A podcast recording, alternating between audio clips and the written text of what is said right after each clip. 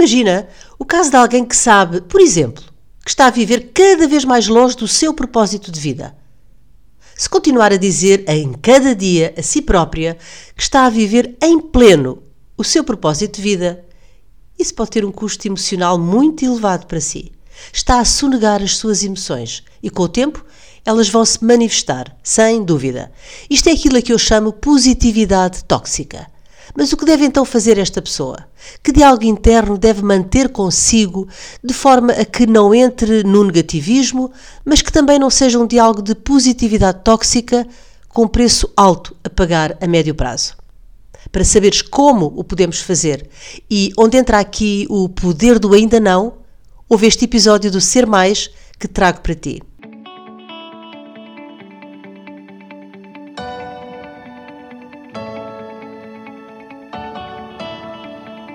Olá, bom dia, boa tarde ou boa noite, consoante a hora a que estejas a ouvir este novo episódio.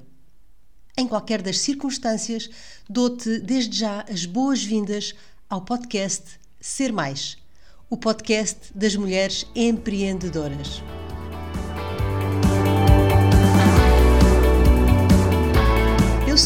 A Maria Amélia Ramos e estou aqui todas as semanas com um novo episódio a partilhar contigo dicas e estratégias para te inspirar e motivar a sair da zona de conforto. Para ti em especial, que és ou pretendes vir a ser uma empreendedora de sucesso. Também eu sou empreendedora, autora, sou socióloga, coach, mentora, formadora e também consultora. A minha missão é ajudar pessoas a conhecerem-se melhor e a estruturarem o seu mindset, visando alcançar uma vida mais plena e mais satisfatória.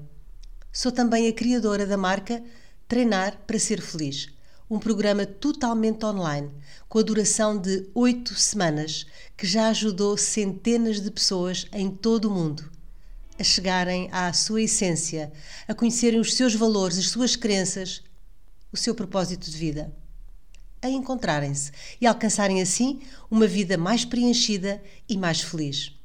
Na última década, tenho-me dedicado a trabalhar para pessoas e com pessoas. E acredita, estou absolutamente apaixonada pelo que faço.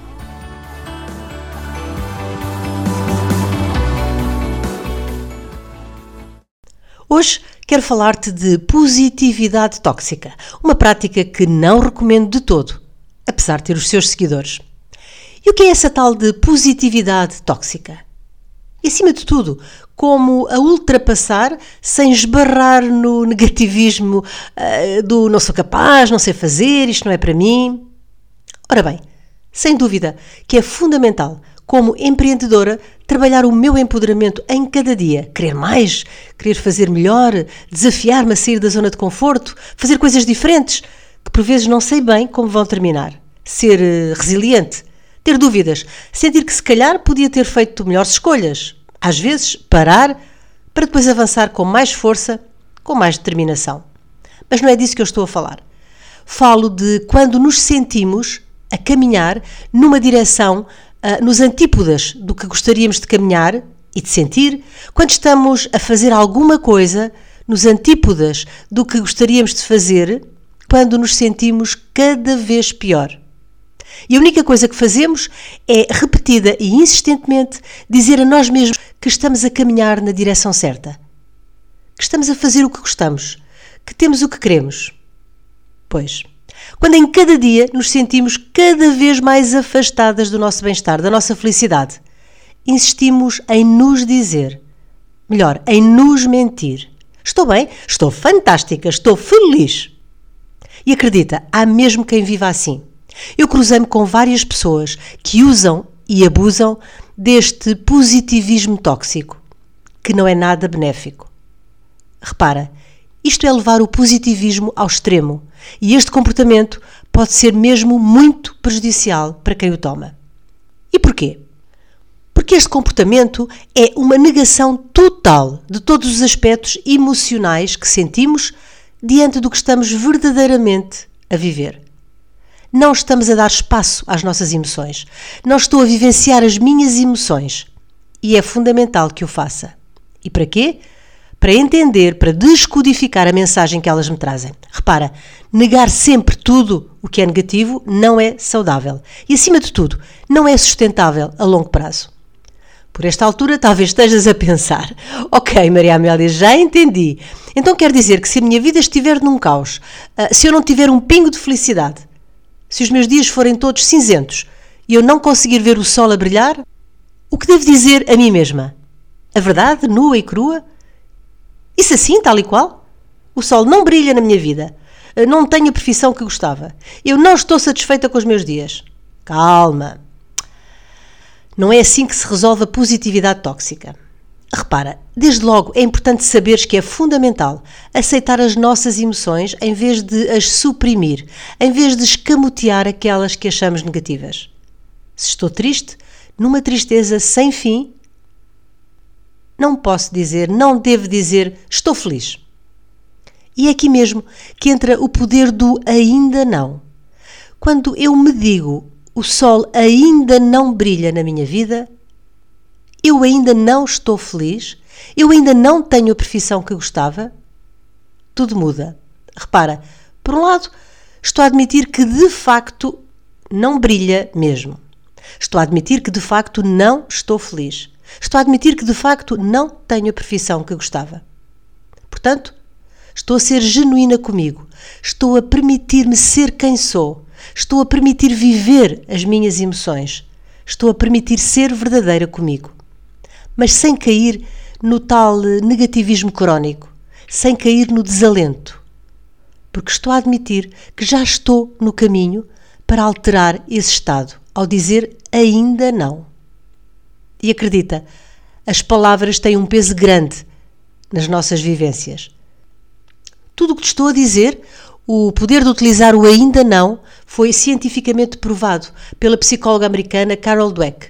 Ela teve conhecimento de uma escola em Chicago, onde os alunos, quando não tinham nota suficiente para passar, recebiam como nota um ainda não, em vez de receberem uma nota negativa. Ela achou aquela abordagem fantástica. De facto, quando os alunos recebem uma nota negativa, eh, podem ter pensamentos do género: sou uma falhada, não consigo fazer isto, isto não é para mim, enfim, os tais pensamentos negativos. Mas ao receber uma nota de ainda não, sentem que já estão no caminho, sentem uh, que estão a dar os passos para conseguir alcançar o que desejam. Isso dava-lhes esperança no futuro e alterava profundamente os resultados positivos que depois eram conseguidos. Ela estudou em profundidade todo este processo e provou, por exemplo, que o cérebro de quem utiliza o ainda não vibra, ressoa e as pessoas envolvem-se em conseguir verdadeiramente o que mais desejam. Vivem as suas emoções com verdade, leem as mensagens associadas a essas emoções menos positivas, aprendem com os fracassos e têm assim condições para os ultrapassar, para os corrigir em vez de continuarem a metê-los debaixo do tapete, dizendo que está tudo bem, quando está tudo cada vez pior. É preciso ser uh, resiliente, é preciso confiar no processo. Quando utilizamos as palavras ainda não e as sentimos no coração, elas dão-nos confiança no futuro, dão-nos um caminho, mostram-nos uma jornada para o futuro. Se a tua vida ainda não é o que desejas, para, de te dizer que estás fantástica e de esconder as tuas emoções. Assume que ainda não está como desejas e lança-te no caminho da construção do que queres melhorar. E acredita que a plasticidade do nosso cérebro mostra-nos que quanto mais fizeres este processo, mais fácil ele se torna para ti. Bora lá? Continuação de um dia mágico e transformador.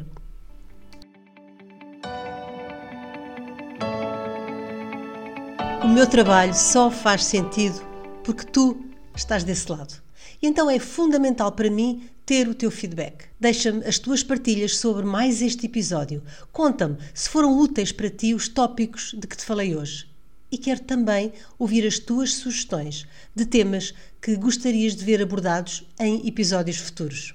Podes fazê-lo enviando um e-mail para info@mariaameliaramos.com. Se achas este podcast útil, então partilha o link com quem achas possa ter interesse, o que eu desde já muito te agradeço. Encontramos-nos aqui na próxima semana para mais um episódio do Ser Mais, o podcast das mulheres empreendedoras. Combinado?